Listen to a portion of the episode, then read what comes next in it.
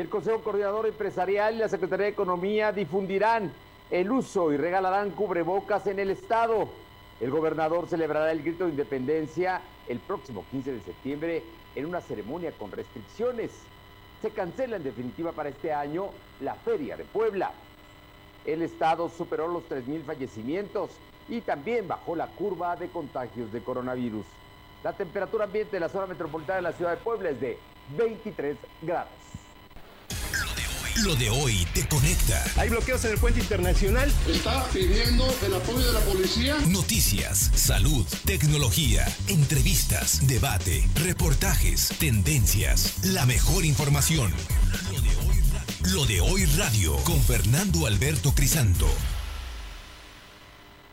Muy buenas tardes, es un gusto saludarles. Son las dos con un minuto. Este de este eh, martes 11 de agosto del 2020. Eh, Aquí estamos listos para llevarle toda la información, por supuesto, con todos, todas las los, las buenas y las notas malas, ¿no? Hay unas que no son tan buenas, pero finalmente es información que usted requiere y debe saber para tomar decisiones.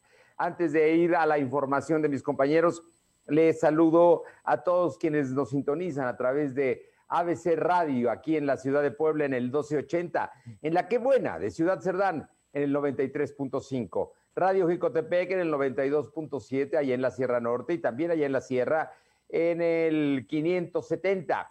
Y mi gente en el 980 de Izúcar de Matamoros. A todos ustedes, muchísimas gracias por estar con nosotros, por permitirnos entrar en donde se encuentren, en sus hogares, en los autos, en sus centros de trabajo, eh, ahí donde están quizá realizando una actividad, ahí estamos con usted y le vamos a informar en los próximos 58 minutos. Vámonos de inmediato con mi compañera Aure Navarro, porque el día de hoy el gobernador Luis Miguel Barbosa ya confirmó que sí habrá ceremonia del grito, pero no será como tradicionalmente, que la gente que quiere llega al Zócalo, grita. En algunos años el gobernador Moreno Valle hizo ceremonia allá en la Plaza de la Victoria, eh, abajo del Fuente de Guadalupe, ahí, ahí en pleno eh, zona histórica de los cerros de Loreto y Guadalupe.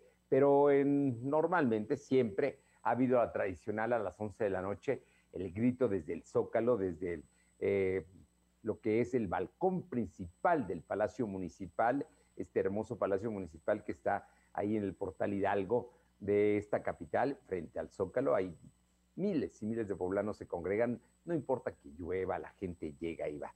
Bueno, pues habrá ceremonia de grito el gobernador lo confirma y una mala. Se cancela la feria. Infórmanos todo, por favor, Aure. ¿Cómo estás? Muy buenas tardes. Buenas tardes, pues efectivamente les comento que el gobernador confirmó este día que el grito de independencia sí se llevará a cabo en Puebla, pero la feria de Puebla queda cancelada lo que resta de este año, pero con miras a realizarse para el 2021 fue en marzo pasado cuando se dio el primer contagio de COVID-19 en el estado, que el gobernador anunció que podría ser en noviembre cuando la Feria de Puebla se podría realizar. Sin embargo, este martes confirmó que de autorizar este evento masivo tendría que instalarse también un palenque, pero la entidad aún no está en condiciones para que este tipo de festejos, pues al estar en contingencia sanitaria por coronavirus, se puedan desarrollar. En cuanto al rito de independencia, reiteró que ese sí se va a llevar a cabo, pero las condiciones en las que se desarrollará no pueden ser establecidas aún, al faltar prácticamente un mes para su realización, por lo que será en septiembre cuando el gobierno del estado defina cuál será la estrategia y las medidas restringidas que serán aplicadas para poder llevar a cabo lo que es esta festividad mexicana, Fernando. Bueno, por lo pronto entonces ceremonia del grito sí hay. Sí hay evento el día 15 de septiembre por la noche. No ha dicho en dónde va a ser. Yo creo que va a ser en el Palacio Municipal. Tradicionalmente ahí se ha hecho y habrá restricciones para el acceso para que sea muy controlado y un número determinado de personas las que estén abajo de, eh, precisamente en la calle del Palacio para lanzar los vivas y los vítores a los héroes que nos dieron patria. Efectivamente, Fernando, las autoridades, tanto del Estado como municipal a cargo de Claudia Rivera Vivanco, pues aún siguen analizando cuál podría ser la estrategia que implementarían. Recordemos que el día de ayer, precisamente, la alcaldesa en este tema, pues mencionaba a lo de hoy que se está analizando cuánta gente se podría, eh, pues, permitir que tenga el acceso al Zócalo. Sin embargo, no aclaró si se va a permitir lo que es la instalación de los acostumbrados puestos donde se venden los antojitos mexicanos. Sin embargo, pues este día el gobernador confirmó que efectivamente efectivamente se va a realizar el piso. Sin embargo, las medidas y las estrategias pues se, irán eh, dando a conocer en próximos días debido a que aún el Estado pues está en contingencia sanitaria por COVID, Fernando. Por lo pronto, lo que no va a haber es desfile el día 16 aún no se establece, Fernando. La autoridad sigue haciendo precisamente dentro de este análisis para saber cuál es el comportamiento de la curva de contagio y pues decesos por COVID, pues siguen analizando para saber si es que se va a realizar un desfile. Sin embargo, pues hasta, hasta el momento no se ve algún tipo de actividad o preparación que ya se esté realizando por parte de la logística en caso de que ese desfile se pudiera desarrollar para el siguiente día, Fernando. Bueno, por lo pronto es la información sí hay ceremonia de grito de independencia, sí hay grito de independencia el día 15, la noche del 15 de septiembre. Mm, todo indica que será en el Zócalo de la capital poblana, ya desde Palacio Municipal. Esa es una. La segunda nota es que no habrá feria, no hay condiciones para que haya palenque, eh, no haya gallos, este, eh, toros, ¿no? que también es la, época de la, la, feria de los toros, y tampoco pues la tradicional instalación de comercios y de artesanías, de, eh, algunas muestras agropecuarias que ha habido en algunas ferias y tampoco eh, la zona de restaurantes, que es, digamos que lo más concurrido en la Feria de Puebla, allá en la zona de Loreto y Guadalupe. Así es que ya será en otra ocasión. Oye, y por otra parte, platícanos, porque hoy hay, digamos, la nota es que superamos los 3.000 fallecimientos en el estado de Puebla en estos cuatro meses, 3.000 fallecimientos que no son pocos y que generan luto y dolor en muchos hogares poblanos, pero también hay una tendencia a que la curva baje. Había, se había mantenido una planicie, pero al parecer está bajando. Danos los detalles, por favor. Claro que sí, les comento que con un semáforo en rojo y una curva de contagio que se mantiene a la baja, Puebla alcanzó ya los 3.018 muertes de personas que se contagiaron de coronavirus. El secretario de Salud, José Antonio Martínez, informó que en las últimas horas se registraron 231 contagios, de los cuales 170 fueron recientes, es decir, pues todavía los contagios van a la baja. Así también dijo que se reportaron ya 15 decesos por esta enfermedad en las últimas horas, generando pues lamentablemente ya un acumulado en lo que va de la pandemia de 24.443 contagios y 3 3.018 personas que han perdido la vida por este por el coronavirus en el estado de Puebla.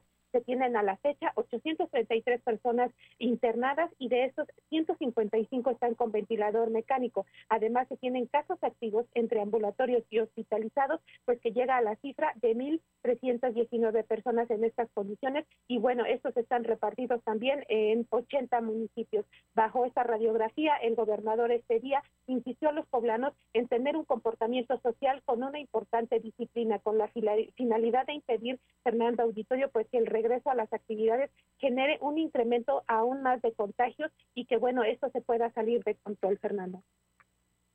Bueno, y además, otro dato importante que se dio a conocer el día de hoy es que Puebla es uno de los estados con una de las más altas eh, letalidades, es decir, por cada 100 personas que se infectan de COVID, 12 fallecen. O sea, es una letalidad muy alta, más alta que la del resto de la República y muy alta, más alta que en muchos otros países. Así es que eh, es, un, es un dato que hoy se dio a conocer.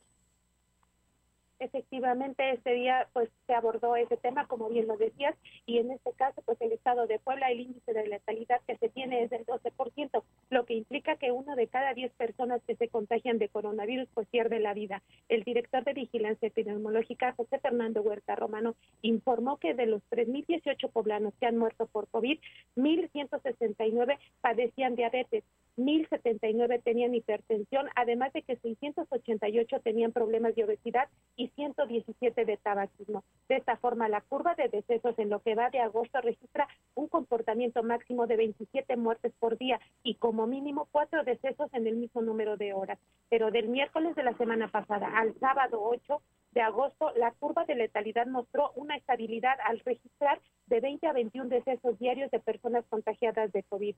Sobre el índice de positividad, la autoridad de salud indicó que este es del 47%, lo que implica que 5 de cada 10 pruebas realizadas pues resultan positivo de COVID, Fernando. No, pues es un dato, es un dato para preocupar por, por lo que significa. Aunque, hay que decirlo, el gobierno del estado con su presupuesto ha contratado más médicos que los que el INSABI ha mandado, ¿eh? Para que luego no digan que el INSABI es la octava maravilla y va a resolver los problemas de México, el Instituto Nacional de Bienestar. Eh, la verdad es que no ha funcionado, es lo que sustituyó al Seguro Popular. Platícanos pues efectivamente para hacer frente al déficit de médicos destinados a la atención de pacientes COVID en Puebla, a la fecha se han contratado 1.495 doctores, de los cuales el 73% pues fueron reclutados con recursos propios del Estado. El secretario de Salud detalló que solo el 27%, es decir, 403 médicos, pues fueron contratados con recursos provenientes del INSABI. Sobre los decesos que se han tenido en personal de salud, el director de Vigilancia y Epidemiología informó que suman a la fecha 63 médicos que han perdido la vida por COVID-19, además de que se tienen 45 doctores más clasificados como casos activos, pero con cuadros de salud estable. Y es que es importante mencionar que hasta el 4 de agosto pues eran 2.788 trabajadores de la salud que se habían contagiado de coronavirus, Fernando. Bueno, pues ahí, está, ahí están los datos, ahí está el tema y el gobierno del estado tiene, pues está, le está gastando y como diría el gobernador ayer en el tema de salubridad, digo, de seguridad pública. El gobierno federal no los está ayudando. Aquí vemos que tampoco el gobierno federal está ayudando en el tema de la pandemia. Muchas gracias. Son las 2 de la tarde con 11 minutos, 2 con 11, y vamos con mi eh, compañero Silvino Cuate para que nos platique eh, el tema de, eh, bueno, pues como parte de la campaña de concientización del uso de cubrebocas, el Consejo Coordinador Empresarial y la Secretaría de Economía van a repartir cubrebocas. Danos los detalles, por favor, eh, Silvino. ¿Qué tal? Muy buenas tardes, Fernando. Pues sí, informarte que como parte de la campaña de concientización del uso de cubrebocas, el Consejo Coordinador Empresarial de Puebla anunció que a partir de este 12 de agosto iniciará con la entrega de gel antibacterial y cubrebocas en diferentes puntos de la entidad. Comentarte que en rueda de prensa, Ignacio Alarcón Rodríguez Pacheco, presidente del CCE, informó que la intención es entregar un millón de cubrebocas a la ciudadanía y 10 mil litros de gel antibacterial. Esta propuesta tuvo una inversión de 4.5 millones de pesos. Como punto de partida será a las 11.30 de la mañana en el Centro Histórico de Puebla, donde se ha detectado mayor circulación de las personas. Por ello, a quienes no lleven un cubrebocas se les hará entrega de uno. Indicó que también van a visitar mercados, tianguis, la central camionera, la central de abastos, las líneas del ruta, eh, la zona de Malucan y en la Margarita. Asimismo, que aseguró que estarán yendo a los municipios de la zona metropolitana, ya que en esos lugares se han registrado un mayor número de casos positivos de coronavirus. El propósito de esta iniciativa es que tras la reapertura gradual de comercios, es necesario que la ciudadanía tenga conciencia en el uso de cubrebocas, ya que al no existir una vacuna, es el único método de bajar los contagios de coronavirus. ¿Hasta aquí me informe, Fernando? Bueno, pues ahí está el asunto de, que hay voluntad, intención del Consejo Coordinador Empresarial, todos los organismos que lo, lo apoyan para invertir, para gastar y para fortalecer la campaña del uso de cubrebocas. Oye, pero hay, hay más información. Eh, eh, cuéntanos, ahora que ya empezó la reactivación económica, los comerciantes del centro están pidiendo que abran ya todas las calles a la circulación precisamente para beneficiar. De todas maneras, no está llegando tanta gente, las ventas no son así extraordinarias, se está vendiendo, pero pues hace falta que lleguen más, hay que dar facilidades, es lo que piden los comerciantes. Así es como bien lo mencionas, tras el regreso a las actividades comerciales, José Juan Ayala Vázquez, presidente del Consejo de Comercios del Centro Histórico de Puebla, pide al Ayuntamiento de Puebla reabrir la circulación automotriz en toda la vialidad ya que no aporta a la disminución de contagios de coronavirus. En la entrevista comentó que el gobierno municipal no ha informado si con el cierre de las calles se logró disminuir los casos COVID. Por ello comentó que es necesario abrir la circulación para evitar aglomeraciones. Agregó que al liberar las calles del centro histórico, las ventas de los comerciantes que se encuentran en esta zona podrían incrementar. Asimismo dijo que con esos en esos primeros días los comerciantes pues no han detectado aglomeraciones, los clientes han acatado las recomendaciones del uso de cubrebocas. Y bueno, recordemos que fue el 20 de abril cuando el gobierno municipal decidió cerrar el primer cuadro de la ciudad, bloqueando la calle 3 Oriente Poniente a la 18 Oriente Poniente y de la calle 2 Norte Sur a la 11 Norte Sur. Posteriormente, el 13 de julio, la circulación volvió a la normalidad, pero solo en la avenida Reforma, desde la calle 3 Norte Sur hasta la 11 Sur Norte, se quitaron dispositivos de control en la 2 Oriente, esquina con 2 Norte, y la 4 Poniente, esquina con la avenida 11 Norte.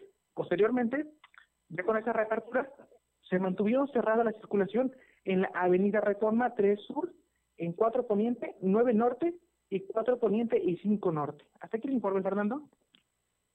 Bueno, pues la idea es que queden abiertas todas, ¿no? No, no solamente algunas avenidas que pues son ejes y que la gente transita, sino en general todo, todo lo que está en, en el centro histórico. Así es, como bien mencionas, lo que piden es una apertura ya general, de esta manera evitar aglomeraciones y generar mayor comercio para quienes se encuentran en esos lugares de venta pues sí, mayor tránsito de las personas para que puedan llegar precisamente a los comercios que ya están abriendo, como bien dices, poco a poco, 30% de determinados horarios. El domingo no hay eh, comercio formal, pero pues ahí lo interesante es que lleguen al centro precisamente los compradores. Muchísimas gracias. y son las 2 de la tarde con 15 minutos, 2 con 15, 2 con 16 en este minuto. Vamos a Tlisco con mi compañera Paola Aroche, porque hoy una avenida donde los martes tradicionalmente hay tianguis, hoy mostró pues que está vacía, sola. Paola, te escuchamos. ¿Qué tal? Muy buenas tardes. Y sí comentarles que fue la madrugada de este martes que elementos de la policía de Atlisco se colocaron en las diferentes entradas eh, con las que cuenta el tianguis de la calle 11 Poniente. Esto para impedir que los tianguistas se colocaran. Es que fue la semana pasada cuando el ayuntamiento emitió un comunicado a través del área de comercio en donde se informaría que sería suspendido el tianguis del día mm, martes, esto por no cumplir con las medidas de sanidad que habían establecido entre líderes y autoridades. Alrededor de las 5 de la mañana, cuando algunos comerciantes llegaron, se llevaron la sorpresa de que no se podían instalar, ya que estaba acordonada la zona y había elementos de la policía municipal que impedían dicha instalación. En entrevista con algunos comerciantes mencionaron que el problema de las montoneras de basura, así como del que no se cumplían con las normas de salud, son principalmente de comerciantes que llegan de otros municipios y no están cumpliendo con estas, normas y también están generando bastante basura. Hay que recordar que será el próximo sábado cuando se instalen nuevamente los tenguistas, pero a decir de la autoridad municipal, tendrán que redoblar las medidas de sanidad, tanto los comerciantes como los compradores. De no ser así, se podría eh, pues llegar a la cancelación del tianguis tanto martes como sábado. Advertidos están, Paola, así es que que no que no, nadie se engañe, ¿no? Lo importante es que cumplan con las medidas de sanidad para que no haya cancelación o suspensión de los permisos que está otorgando el ayuntamiento. Todo con ganas de ayudarlos, de apoyar también las actividades comerciales, pero aquí es muy claro que los comerciantes no han cumplido precisamente con las medidas que es la sana distancia, el uso de cubrebocas, el gel antibacterial, el cubrir los alimentos, pues para que nadie no haya precisamente esa contaminación que pueda generarse por la gente que pueda hablar y que no usa cubrebocas, tanto comerciantes como compradores. Así es que es, simple y sencillamente cumplir. Por lo pronto, hoy en la 11 Poniente allá en Atlisco, nuevo tianguis, ojalá y recapaciten, ojalá y cumplan el próximo sábado para que les vuelvan a dar permiso. Muchas gracias, Paola. Buenas tardes. Son las 2 de la tarde con 17 minutos, 2.17. Lo de hoy es estar bien informado. No te desconectes. En breve regresamos. Regresamos. En Seuni, descubre y desarrolla todo tu potencial. Intégrate y aprende más. Seuni Plantel Puebla te ofrece Administración Inmobiliaria, Arquitectura, Ingeniería Civil, Facebook e Instagram. Seuni Puebla. 237 1124 130 1421. En Seuni, seguro. Las y los diputados seguimos trabajando para buscar soluciones ante la emergencia sanitaria. Realizamos conversatorios y foros junto con autoridades, empresarios y sociedad civil. Nos reunimos en comisiones, presentamos iniciativas de ley y puntos de acuerdo. Entregamos 125 millones de pesos para apoyar con 400 mil kits de protección a médicos residentes del sector salud. Unidos, vamos a salir adelante. Cámara de Diputados. Legislatura de la Paridad de Género. En la industria mexicana de bebidas hay muchas cosas que nos tomamos en serio. Nos tomamos en serio tu salud. Por eso lanzamos más de 170 productos, para que el 55% sean bajos o sin calorías. Nos tomamos en serio tu chamba. Por eso Toño el chofer, Laura de la planta y Jesús el repartidor han conservado su empleo en esta época difícil. La cosa es seria. Y nosotros, como tú, la tomamos en serio. AMPRAC, Industria Mexicana de Bebidas. Te tomamos en serio. Los mexicanos somos como las montañas de nuestro país. Nos levantamos sobre la tierra cuando parece que no hay camino. Como los ríos, somos una corriente que nada ni nadie puede detener. Y como los volcanes, tenemos el corazón de fuego. Por eso, cuando el mal tiempo pase, seguiremos de pie, demostrando las veces que sean necesarias que nada nos detiene. Gobierno de México.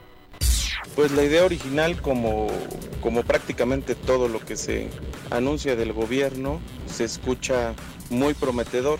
El reto es cuando los padres no estamos preparados para disciplinar a los hijos y que tomen las clases a distancia y también cuando el maestro, el docente, no tiene la capacidad para transmitir sus conocimientos con medios digitales. Lo de hoy eres tú.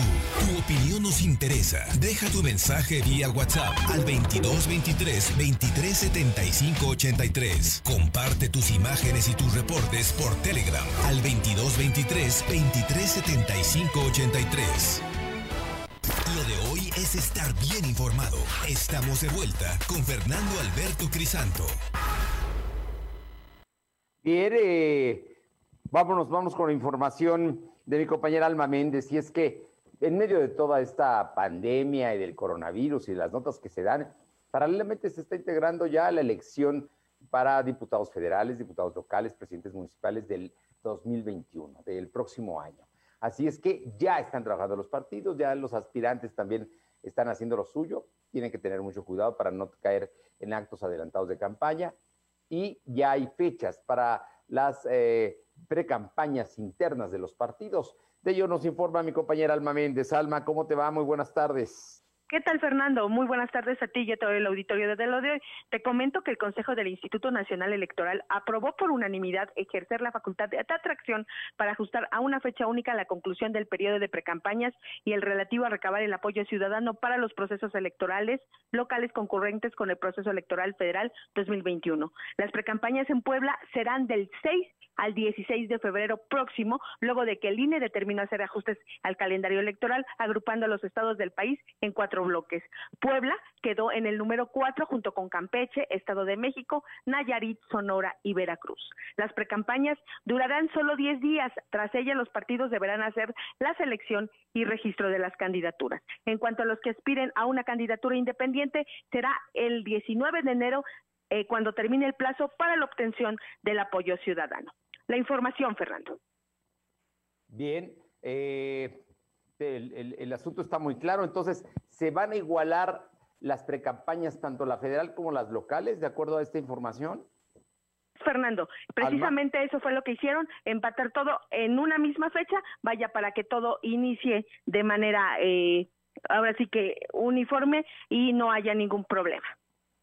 O sea que las precampañas, cuando no sean candidatos únicos o de unidad, van a, en todos los partidos deberán llevar a cabo la selección y el registro de, quienes aspiran. Esto se va a llevar a cabo en febrero, del 6 al 16 de febrero. Y aquellos que aspiren a ser candidatos independientes a cualquiera de estos puestos, lo tendrán que hacer el 19 de enero, termina el plazo precisamente para obtener las firmas para ver la posibilidad si se registran. ¿Estamos en lo cierto? Fernando, así es como como lo comentas. Bien. Oye, y por otra parte, platicaste con el presidente del Partido Verde en Puebla. ¿Qué está proponiendo Jaime Natale? Gracias, Fernando. Pues comentarte que el dirigente del Partido Verde Ecologista, Jaime Natale, se pronunció a favor de evitar el cobro de cuotas escolares obligatorias en las instituciones educativas hacia los padres de familia, ya que esta acción afectaría gravemente la economía de los poblanos. Recordó que el Partido Verde en Puebla, en la pasada legislatura, presentó un punto de acuerdo para exhortar a las escuelas a no ejecutar estos cobros al considerar que esta debe ser de forma gratuita. Y es que aprobó que el Congreso del Estado haya habilitado al público una línea telefónica especial para que se denuncie a las escuelas que incurran en cobros de cuotas escolares. De esta forma se hará valer la nueva ley de educación. La información, Fernando. Bueno, por lo pronto la idea es precisamente que eh, la gente, en este caso, no, no, el tema de las cuotas, ¿no? las cuotas obligatorias, que no, que no se cobren, es lo que está eh, pidiendo el Partido Verde. Fernando, y bueno, hizo el llamado precisamente a que la gente siga asistiendo al, Congreso del Estado, que es quien habilitó la línea telefónica, y pues ahí se, se, recibirán todo tipo de quejas precisamente para proceder contra estas escuelas que estén haciendo este cobro, que bueno, en este momento se pide, eh, vaya, no se haga para los padres de familia. Sí. Bien, muchas gracias. Pendiente, Fernando. Son las 2 de la tarde con 24 minutos. Vamos con mi compañero Silvino Cuate, eh, quien nos comenta el tema de, bueno, en medio de todo esto hay también alegrías. Y African Safari, que es, pues, un lugar muy poblano, que es eh, un zoológico viviente extraordinario como pocos en el mundo y que hay que presumir mucho y que hay que disfrutar también. Bueno, pues tuvo, tiene un, un, un nuevo integrante de la tribu Safari Cuéntanos, eh, Silvino. ¿Qué tal, Fernando? Pues como bien lo mencionas, en medio de esta crisis de salud y después de 22 meses de gestación, African Safari recibió a un huésped más. Se trata de un elefante bebé con más de 100 kilos. El director del parque, Fran Carlos Camacho, desde el complejo de reproducción de elefantes ubicado al interior de las instalaciones, dijo que este nuevo inquilino nació sano y recibirá todos los cuidados necesarios. Con este ya son dos elefantes bebés que nacieron en este 2020. El primero que fue recibido en el mes de julio y el segundo que llegó en la primera semana de agosto.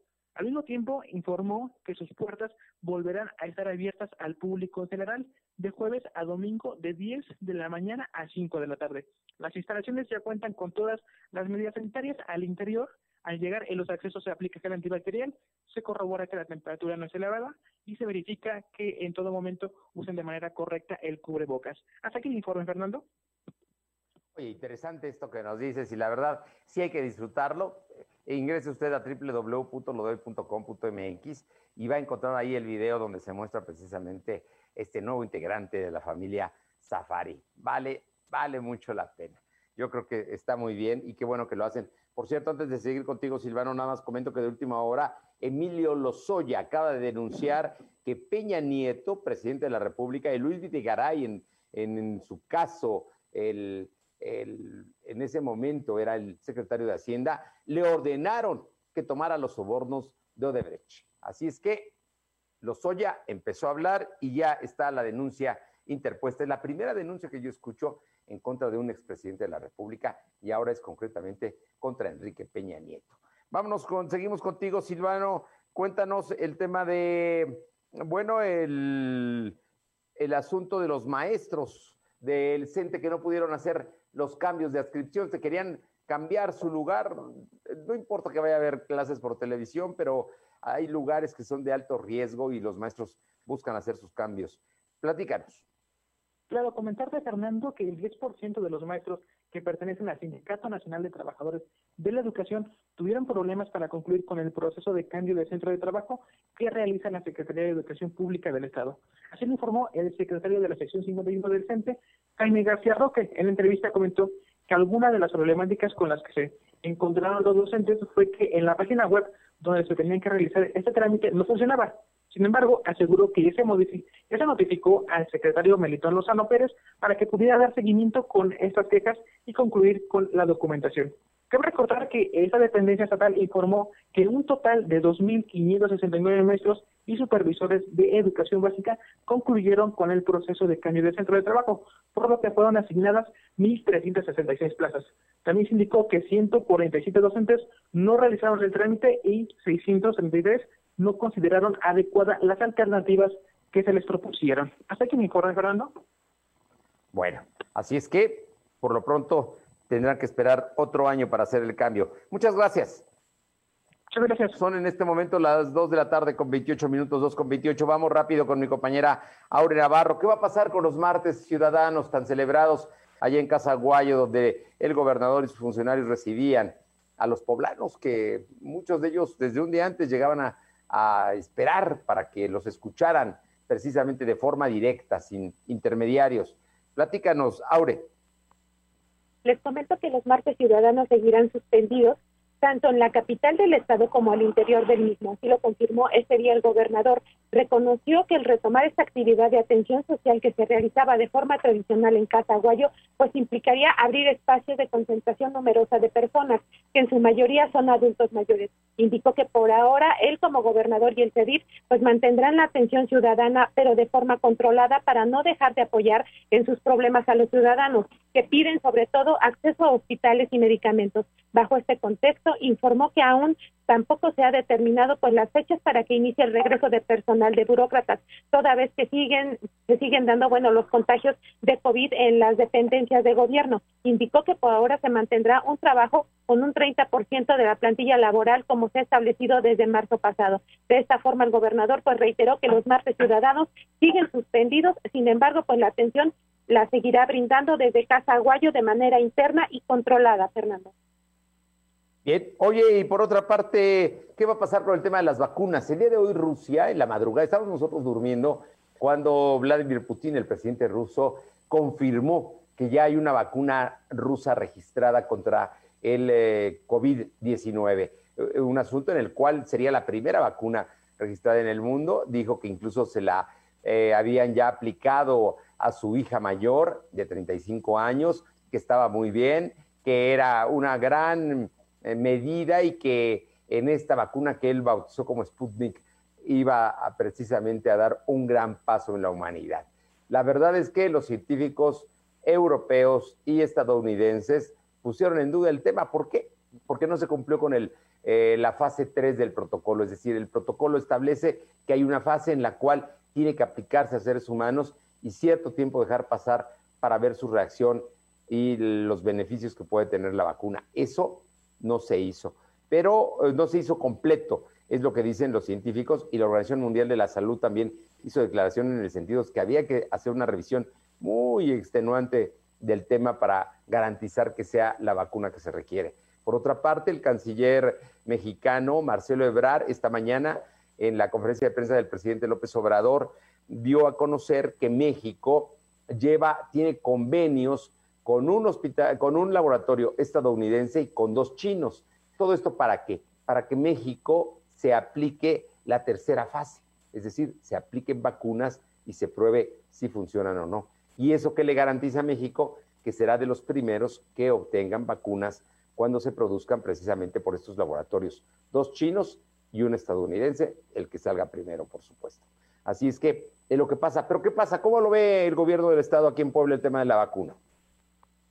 Pues les comento que el gobernador reconoció que el mensaje de la federación de tener recursos para adquirir la vacuna contra el COVID-19 en cuanto esté en existencia para el país, pues da ánimo a las entidades federativas mexicanas. El gobernador también garantizó que Puebla será de las primeras entidades en buscar obtener esta vacuna reconoció como una realidad que México no tiene fecha para contar con este biológico contra el coronavirus, como en Rusia, donde se estima que el biológico pues llegue ya a su población para el primero de enero.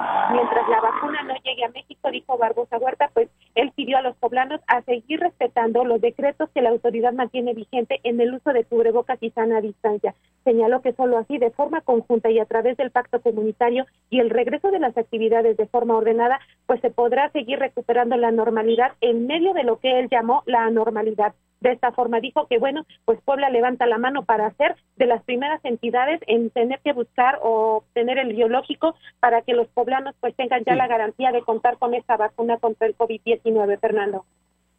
Ojalá y así sea. Gracias, Aure. Hacemos una pausa, regresamos. 2.34. estar bien informado. No te desconectes. En breve regresamos. Regresamos. SEUNI integra la tecnología y la innovación para que nunca dejes de lograr tus sueños. Seuni Plantel Puebla te ofrece Derecho, Criminalística y Criminología. Facebook e Instagram. Seuni Puebla. 130-1421, 237-1124. En Seuni, seguro. Suscríbete a nuestro canal de YouTube. Búscanos como Lo de Hoy Noticias. Tuviste tiempo de preparar al país y evitar la crisis, pero para ti, la crisis nos cayó como anillo al dedo. Por el coronavirus, las personas se enferman, mueren. ¿Y tú? Tú sigues diciendo que todo está bien, que no va a pasar nada. Dices que vamos a salir adelante. Y tienes razón. Saldremos adelante, pero será gracias al pueblo, porque haremos lo que nos toca. México no se rinde. México resiste. Movimiento Ciudadano. Tequila Lobo Plateado, creado artesanalmente de tequilana Weber Azul. He ahí su sabor robusto y sutil. Para este calorcito, pruébalo con hielos y un chorrito de refresco de toronja. Tequila Lobo Plateado. De venta en tiendas de autoservicio, depósitos, vinaterías y tiendas de abarrotes en general.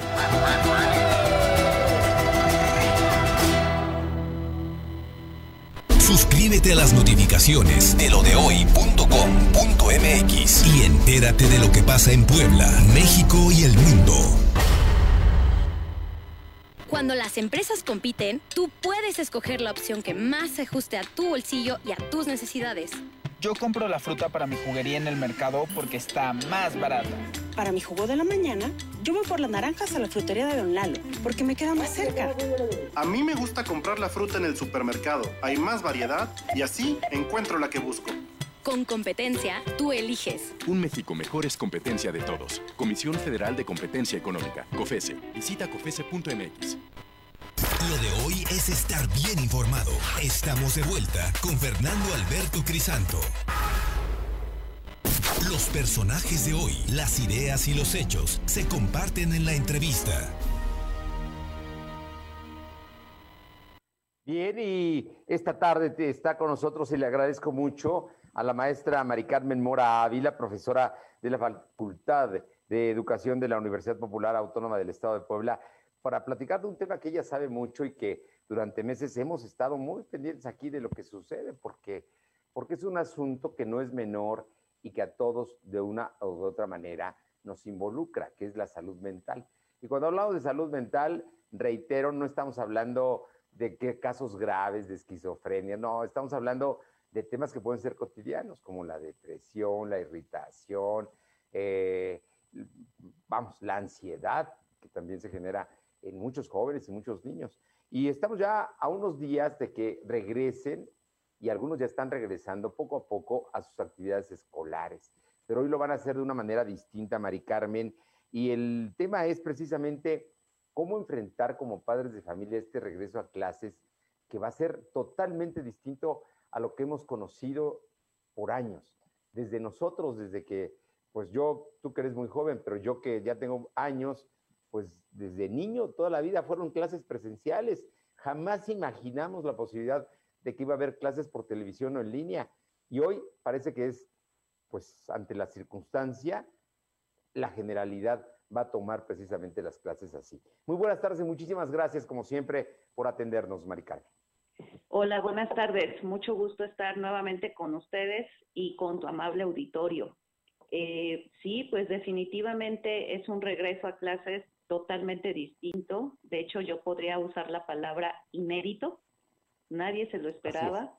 Eh, y bueno, después de varios meses ya de estar eh, haciendo varios menesteres precisamente para todos mudarnos a la modalidad online, no solo en el aspecto de la educación, ¿verdad? Sino en, en varios aspectos de la vida en general, de todo el mundo mundial, podría decir. Es decir, la parte laboral, la parte familiar, eh, que ahora eh, ha sido totalmente distinto para todos eh, los seres humanos en general, desde cómo contactamos con nuestras familias, si no vivimos con ellos, cómo ejercemos nuestra labor profesional, si ya no podemos estar en grupos y también indiscutiblemente ahora cómo educar a niños, jóvenes y pues a los propios adultos ahora a través de lo virtual. En, en, este tema, me imagino que, digamos, hay dos bloques, ¿no? Uno que pueden ser los niños, niños, los de, los parvularios, los de jardín de niños, los de los primeros grados de primaria, los que ya van siendo más jovencitos y que se empatan con los de secundaria, digamos que, que ya son eh, pubers, como se les llamaba antes, o que son preadolescentes, y luego los adolescentes y los jóvenes que van a las universidades. Tenemos, digo, y no todos lo toman igual, algunos lo comprenden muy bien, pero algunos extrañan o, les genera ansiedad. ¿Qué hacer con todo? con todas estas circunstancias, porque para los padres también es un reto. Algunos tienen que salir a trabajar, algunos no saben qué hacer si tienen dos o tres hijos que van a quedarse en casa, quién los va a cuidar, qué, garantiza que verdaderamente aprovechen las clases que se van a recibir. Claro que sí. Pues como bien mencionas, eh, parte, ¿verdad?, de los efectos que se tienen a partir de una pandemia como la que estamos experimentando, pues es este incremento en eh, los niveles de estrés para toda la población, desde los niños, los adolescentes, los adultos y los adultos mayores, y cada uno con sus respectivas particularidades, ¿verdad? A lo mejor los peques ahora se estresan eh, porque ya no pueden convivir con sus compañeros, eh, porque ya no pueden tener tal vez un recreo, porque ya no pueden aprender de sus iguales. Los adolescentes se estresarán porque ya no tienen sus espacios de privacidad, que les ayudan a ir conformando su identidad eh, personal. Y para esto se separan naturalmente de la familia. Y qué decir de los jóvenes, ¿verdad? Eh, cuando ya tal vez hasta incluso están en la universidad o incluso terminando la universidad, ahora insertarse al mundo laboral eh, con una situación incierta, de ciertos cuidados e incluso hasta peligros, ¿verdad? Dependiendo de la, de la profesión que elijan. Los adultos preocupados por la situación de la salud en general y los costos de mantener tal vez una enfermedad si es que llegara el caso. Y los adultos mayores, eh, la preocupación de justo cómo seguir viviendo su vejez y manteniendo la salud lo más posible, ¿no? Entonces, claro, definitivamente para todos. aislados o abandonados, ¿Perdón? No, sin sentirse aislados y abandonados los adultos mayores. Así es, eh, todos en general, ¿verdad? Esto que bien comentabas de cuando los papás tienen que salir a trabajar porque no hay de otra, y entonces con quién se quedan los chiquillos o los adolescentes en casa, que son como la eh, población tal vez que requiera aún de ese eh, cuidado mm, diario y de tiempo. entonces, bueno, nos enfrentamos a el reto de desarrollar habilidades socioemocionales en toda la población y además un sentido de comunidad, es decir, que todos desde nuestras trincheras, los psicólogos atendiendo, los docentes, eh, además de acompañar en este proceso de eh, construcción de conocimiento también de estas mismas habilidades sociales, los papás confiando en los peques, aunque están pequeños, eh, para que puedan eh, ellos eh, ser cada vez más autónomos, los jóvenes, ¿verdad? Abonando a su capacidad de adaptación al cambio y del manejo de sus emociones, los adultos mayores con su sabiduría y experiencia, aportando calma y tal vez paciencia, ¿verdad? Entonces, como verás, es un reto en el que todos estamos involucrados y me atrevo a mencionar que se requiere mucho eh, desarrollo de estas habilidades socioemocionales y seguir manteniendo un sentido de comunidad. Por lo tanto, estas habilidades emocionales a las que me refiero implican, eh, obviamente, manejar mis emociones. Eh, por ejemplo, un papá, una mamá que sale a trabajar y dejar ciertas indicaciones con los hijos eh, números de emergencia, este, contacto permanente a través de las de eh, el WhatsApp o las redes sociales para cualquier situación que los hijos quieran comentar, ¿verdad? De irlos monitoreando. Pero al mismo tiempo confiar en que los chicos, los pequeños, pueden ir desarrollando estas habilidades de autonomía, eh, que les tocó a una temprana edad, pero sin embargo los va a ir fortaleciendo. Y generar nuevamente o mantener, porque probablemente ya se han generado, estas redes de apoyo. Tal vez eh, al lado vive eh, mi vecino o a lo mejor vivo eh, al lado de mi hermana o de la abuelita Ajá. Y con las medidas que ahora sabemos que podemos tomar, con el uso del cubrebocas, caretas, etcétera, hacer uso precisamente de esas redes de apoyo por, por horas, ¿no? O por momentos en que sea necesario. Y definitivamente todos estar involucrados en eh, la cuestión emocional, es decir, si yo estoy observando que yo mismo o mis hijos estamos estresados eh, o muy irritables, eh, tal vez se ha alterado incluso el ciclo del sueño, la alimentación, no permitir que eso siga ocurriendo. Y entonces generar nuevos hábitos, eh, precisamente para eh, prevenir o para limitar el desarrollo de estos desajustes. Estoy hablando de hábitos como el hablar, el comunicarse constantemente, no solo el hecho de decir estoy bien, sino ponerle nombre, estoy eh, contento, feliz, alegre, y eso empieza por los papás. Si yo a mi hijo le puedo decir hoy me siento triste, le doy permiso a mi hijo niño o adolescente a que él también lo pueda expresar. Si yo le puedo compartir a mi hijo, ¿sabes qué? Eh, ya estoy agotado o ya me eh, siento muy enfrascado en la rutina de estar aquí en casa o solo de salir al trabajo y regresar a casa, hoy vamos a hacer algo diferente. Este, no sé, eh, no solo juegos de mesa, sino a lo mejor inventamos nosotros un mismo juego o eh, incluso llamadas ahí estando en el mismo lugar, eh, contar chistes, ver películas graciosas, que eso ayuda bastante a mejorar el ánimo. Ajá. Y a lo mejor empezar a, priorizar desde otra perspectiva lo que antes parecía que era indispensable. Pues eh, Mari Carmen Mora Ávila, profesora de la Facultad de Educación de la UPAEP, muchísimas gracias por estos minutos que nos das. Creo que es muy importante todo este tema de de la eh, psicoemocional, de la generación de comunidad, del integrarnos como elementos fundamentales para poder entender y para poder actuar. No está fácil, ¿no? El, mundo de este tiempo nos está poniendo enormes retos, pero todos de alguna manera tenemos que colaborar y tenemos que hacerlo desde nuestras trincheras, Maricana. Así es, y esta adaptación al cambio implica incluso como padres de familia eh, actualizarnos en la cuestión tecnológica para que la hagamos nuestra aliada. Para entender más lo que está sucediendo y para entender también y para aplicarse y para ver cómo están trabajando ellos y el conocimiento que reciben, ¿no? Creo que, que sí, son, son enormes los retos para, para muchos y, y esperemos que las cosas puedan caminar porque pues ya estamos a punto de regresar a clases. Así es. Y la UPAEP creo que entra la próxima semana, ¿verdad? No escuché. No, te preguntaba si la UPAEP entra la próxima semana a clases, como un ejemplo de que ya está la gente integrándose a sus actividades. Y entramos eh, inicialmente con modalidad online, así es, y ya con muchos ajustes y mejoras, ¿verdad?, a toda nuestra labor docente.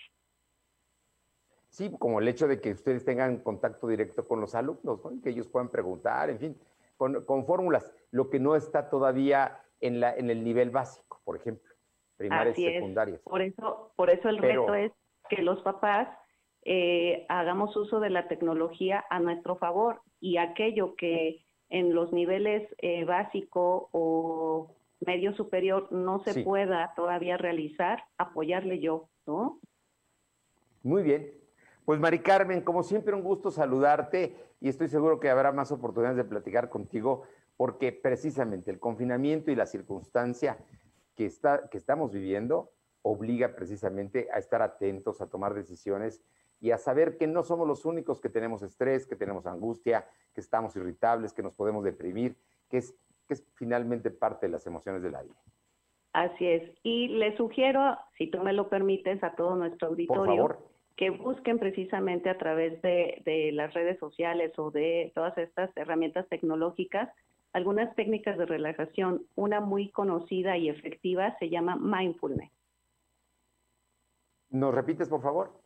Claro que sí. Una técnica muy conocida y que puede favorecer la disminución del estrés se llama mindfulness. La pueden encontrar en cualquier herramienta tecnológica. En las redes sociales, ahí se, busca y es una oportunidad, el relajamiento. Así es, para empezar nosotros a desarrollar precisamente estrategias que nos ayuden al manejo del estrés. Excelente recomendación. Mari Carmen, qué gusto saludarte como siempre. Igualmente, muchas gracias por el espacio. Muy buenas tardes. La maestra Mari Carmen Mora Ávila, profesora de la Facultad de Educación de la UPAE. Corte, regresamos a la parte final. Lo de hoy es estar bien informado. No te desconectes. En breve regresamos. Regresamos. En Seuni no estás solo. Mantén firme el propósito con el compromiso de continuar estudiando. Seuni Plantel Puebla te ofrece Técnico Superior Universitario en Urgencias Médicas, Emergencias y Desastres. Especialidad en Ortodoncia. Especialidad en Endoperiodoncia. 130 1421. En Seuni, seguro. En la temporada de lluvias, tu seguridad y la de los tuyos es lo más importante. El viento extremo y las grandes cantidades de agua reblandecen la tierra, arrastran objetos, provocan inundaciones y desbordan ríos y lagos. Infórmate y atiende las indicaciones oficiales. Ten a la mano un kit de emergencias, ponte a salvo. Y sobre todo, no intentes cruzar ríos, arroyos o pasos a desnivel. Con agua trabaja 24 horas al día por ti. Ayúdanos a protegerte. Gobierno de México. Lo de hoy es para ti. Conéctate a www.lodehoy.com.mx y suscríbete para recibir la mejor información en tu email. En la industria mexicana de bebidas hay muchas cosas que nos tomamos en serio. Nos tomamos en serio la ecología. Por eso plantamos bosques enteros. Cada vez usamos menos agua en nuestros procesos y la que usamos la regresamos. Nos tomamos en serio el medio ambiente. Por eso, reciclamos el 56% de las botellas que usas al consumir nuestros productos. La cosa es seria. Y nosotros, como tú, la tomamos en serio. AMPRAC, Industria Mexicana de Bebidas. Te tomamos en serio. Tres, amarillo, azul, blanco. Combina de color a tu paso y enamórate de tus espacios con color gratis de Comex. Compra dos colores y te regalamos el tercero. Además, llévalos con tu tarjeta bancaria a tres y seis meses sin intereses. Así de fácil con color gratis. Solo en Comex. Vigencia el 31 de agosto del 2020. Consulta bases en tienda. Lo de hoy es estar bien informado. Estamos de vuelta con Fernando Alberto Crisanto. Bien, y regresamos, regresamos rápidamente. Vamos con mi compañero eh, Adán González a la Sierra Norte de Puebla. Un asunto muy importante porque está en este momento, hay graves problemas por las inundaciones. Adán, te escuchamos. Muy buenas tardes. ¿Qué tal, Fernando? ¿Cómo estás? Buenas tardes. Y tú, como lo acabas de comentar, eh, pues desgraciadamente las lluvias que se registraron el pasado sábado, que fueron aproximadamente eh, ocho horas, con eh, varios milímetros, que afectó gran parte de la Sierra Norte del estado de Puebla y que dejó varias carreteras destruidas, así como caminos vecinales y varios damnificados. Eh, pues siguen, siguen las labores de para abrir esas carreteras que dejaron árboles caídos y toneladas de material pétreo, así como carreteras destruidas. Bueno, lo más lamentable es que la gente haya perdido sus viviendas y que piden el apoyo del gobierno del estado para que les dé toda la ayuda necesaria, Fernando. Bueno, pues es una- un asunto. ¿Cuántos municipios afectados hay? ¿Cuántas Son, comunidades más o menos hay un este, recuento ya? Jicotepec, eh, Tlamaya, Naupa, Chicocuautla y varios más, así también como este, de otros municipios también de Jopala. Pero lo más lamentable, déjame comentarte que aunque es otro estado, colinda con el, el municipio de, de Jopala, es Filomeno Mata, donde también hubo Veracruz. varias destrucciones por las intensas lluvias y donde desgraciadamente dos abuelitos perdieron la vida, así como un menor de edad. Han ca- han- se han caído dos puentes y hay, no sé, decenas de deslaves en las carreteras. Así es que hay, hay caminos intransitables en este momento allá en la Sierra Norte. Vamos a estar muy pendientes porque parece que el mal tiempo no termina y en cualquier mo- momento podría haber nuevamente más, más lluvias. Aquí, allá, Fernando, allá en la eh, las autoridades de protección civil están monitoreando el río San Marcos, el río Silima, y también el municipio de Venustiano Carranza está monitoreando el río también San Marcos, que llega hasta el río Cazones, hay cambio de nombre, porque eh, atraviesa las comunidades de María Andrea, el Tumbadero y el Lindero. Lo mismo están haciendo también Protección Civil del municipio de Pantepec, ya que atraviesa el río con el mismo nombre y que, bueno, también ha afectado a las comunidades de Carrizal Nuevo, Carrizal Viejo y que vaya también al municipio de Francisco Zetamena, donde muchas veces el río sale de su cauce y que afecta a las comunidades de la sede, así como la máquina y los arroyos. Es por eso que las autoridades están, al pendiente de estas lluvias que se han venido registrando en estos días. Muchas gracias. Por otra parte, en este momento le vamos a dar contribuyendo a tu economía, lo doy noticias y el chalán te regalan una despensa. Danos tu recomendación en Facebook y envíate la captura de pantalla al WhatsApp 22 23 23 75 83 con tu nombre completo y tu dirección y el chalán te llevará la despensa hasta tu casa esta misma tarde. Por otra parte, nos informa Luis Méndez que el comisionado político del Partido del Trabajo, Ernesto Villarreal, dijo que Puebla, su partido, se encuentra listo para el arranque de las elecciones con estructura en todos los municipios y distritos. Además, crear acuerdos y coaliciones con sus aliados de la coalición Juntos Haremos Historia para ratificar los triunfos de la 4T. Así es que no hay todavía determinaciones ni nada, lo van a, van a hacer ellos. Por su parte, el coordinador de la bancada del PAN en el Congreso, Osvaldo Jiménez, sentenció que vigilarán la aplicación de los 500 millones de pesos en la reactivación económica que ejercerá el Ayuntamiento de Puebla, eh, encabezado por Claudia Rivera, así como los contratos que se firmen para evitar que la presidenta municipal y su familia hagan un fondo de retiro, es lo que dijo hoy el panista Jiménez. Vámonos con, eh, ah, en, Atlisco, Pablo Aroche nos comenta que vecinos del fraccionamiento de la Candelaria detuvieron y ataron a un poste a un hombre y una mujer que a decir de ellos se dedican al robo de casas habitación aseguran que no es la primera vez que ocurre esto y que esto lo hicieron que sirva para quienes quieran entrar a robar, pues serán exhibidos. Los ataron a un poste y una mujer, no los vencharon, pero ahí los pusieron. Vámonos con Luz María Sayas, que hay información precisamente, identifican al hombre linchado allá en Benito Juárez, trabajaba para Megacable. Te escuchamos, Luzma.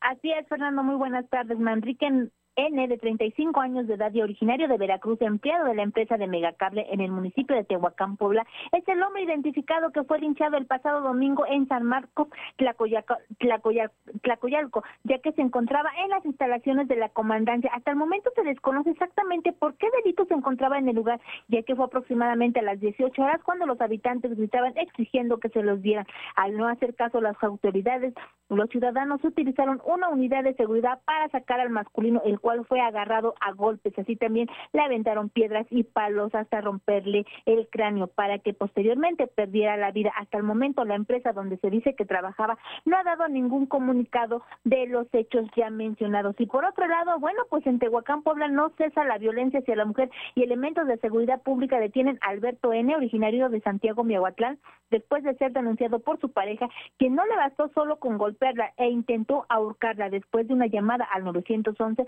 los uniformados acudieron al domicilio en el barrio de Santa Clara, en donde fue detenido y puesto ante la autoridad competente, ya que la víctima argumentó que ya son varias las ocasiones que Alberto N. la golpea y amenaza con hacerle daño a su familia si es que lo denunciaba, pero la noche de ayer denunció, decidió ya hacerlo. Parte de las actividades que lamentablemente se están llevando acá en Tehuacán, Puebla. Hasta aquí mi reporte. Regreso contigo, Fernando. Muy buenas tardes.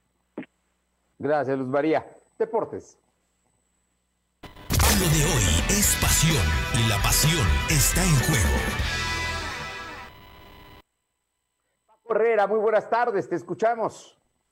Fernando, buenas tardes. Pues esta noche empieza la fecha 4 de la Liga MX con tres partidos. Hay que recordar, tenemos fecha doble. Va a haber partidos seguidos desde hoy hasta el domingo. Y como uno de los líderes del torneo, llega el Puebla a su duelo de esta noche como visitante ante los Tigres. La franja suma siete puntos por cinco de los regiomontanos, que sabemos que suelen arrancar lento, pero siempre se meten a la liguilla. El duelo está programado para las nueve de la noche y Puebla contará con equipo completo, incluido el uruguayo Cristian Tabó, quien ya cumplió su partido de suspensión. Ferretti cumple su partido 501 al frente de los Tigres en todos los torneos y hoy será su partido número 400 contando solamente la Liga MX al frente de estos Tigres con los que ha conseguido cuatro títulos. Los otros partidos para esta noche, bueno, a las 5 de la tarde empieza la jornada con el Necaxa Mazatlán, a las 7 continúa con el Pachuca contra León y a las 9 cierran Puebla contra Tigres. El mejor partido va a ser Puebla Tigres y hay que verlo 9 de la noche, dices. Así es, un partido, un partido que se ve bastante atractivo. Puebla ha empezado bastante bien, con un equipo muy balanceado en defensa y con un buen ataque. Vamos a ver qué, qué tal le va esta noche con, contra, estos, contra estos Tigres. Por otro lado, se están jugando los cuartos de final de la Europa League. Después de todas las suspensiones y de que se completaron los octavos, los partidos todos están jugando en Alemania y solamente son a un encuentro, no hay ida y vuelta. Ayer el Inter de Milán avanzó a las semifinales al vencer 2-1 al Bayern Leverkusen y Manchester United sufrió para vencer al Copenhague, se tuvieron que ir a tiempo extra, pero al final los ingleses ganaron 1-0. Hoy están al medio tiempo, Shakhtar de Ucrania le gana al Basel de Suiza 2-0 y el partido de Wolverhampton con Raúl Jiménez como titular va empatado 0-0 al medio tiempo contra Sevilla. Sevilla es un equipo muy bueno, quedó cuarto lugar de la Liga Española y va a jugar la próxima Champions. El ganador de esta serie va contra el Inter de Milán en las semifinales de la Europa League. Interesante. Gracias, Paco. Nos encontramos mañana. Hasta mañana, Fernando. Le comento, nada más para terminar.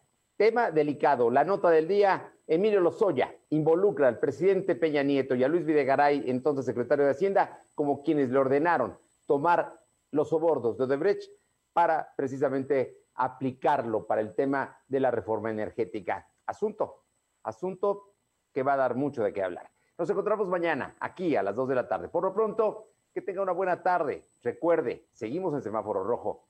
Que le vaya bien. Nos encontramos mañana. Gracias. Fernando Alberto Crisanto te presentó Lo de Hoy Radio. Lo de Hoy Radio. Te esperamos de lunes a viernes, de 2 a 3 de la tarde por esta frecuencia, en la cobertura más amplia a nivel estatal. Y síguenos en internet www.lodehoy.com.mx y en nuestras redes sociales como arroba LDH Noticias. Lo de Hoy Radio.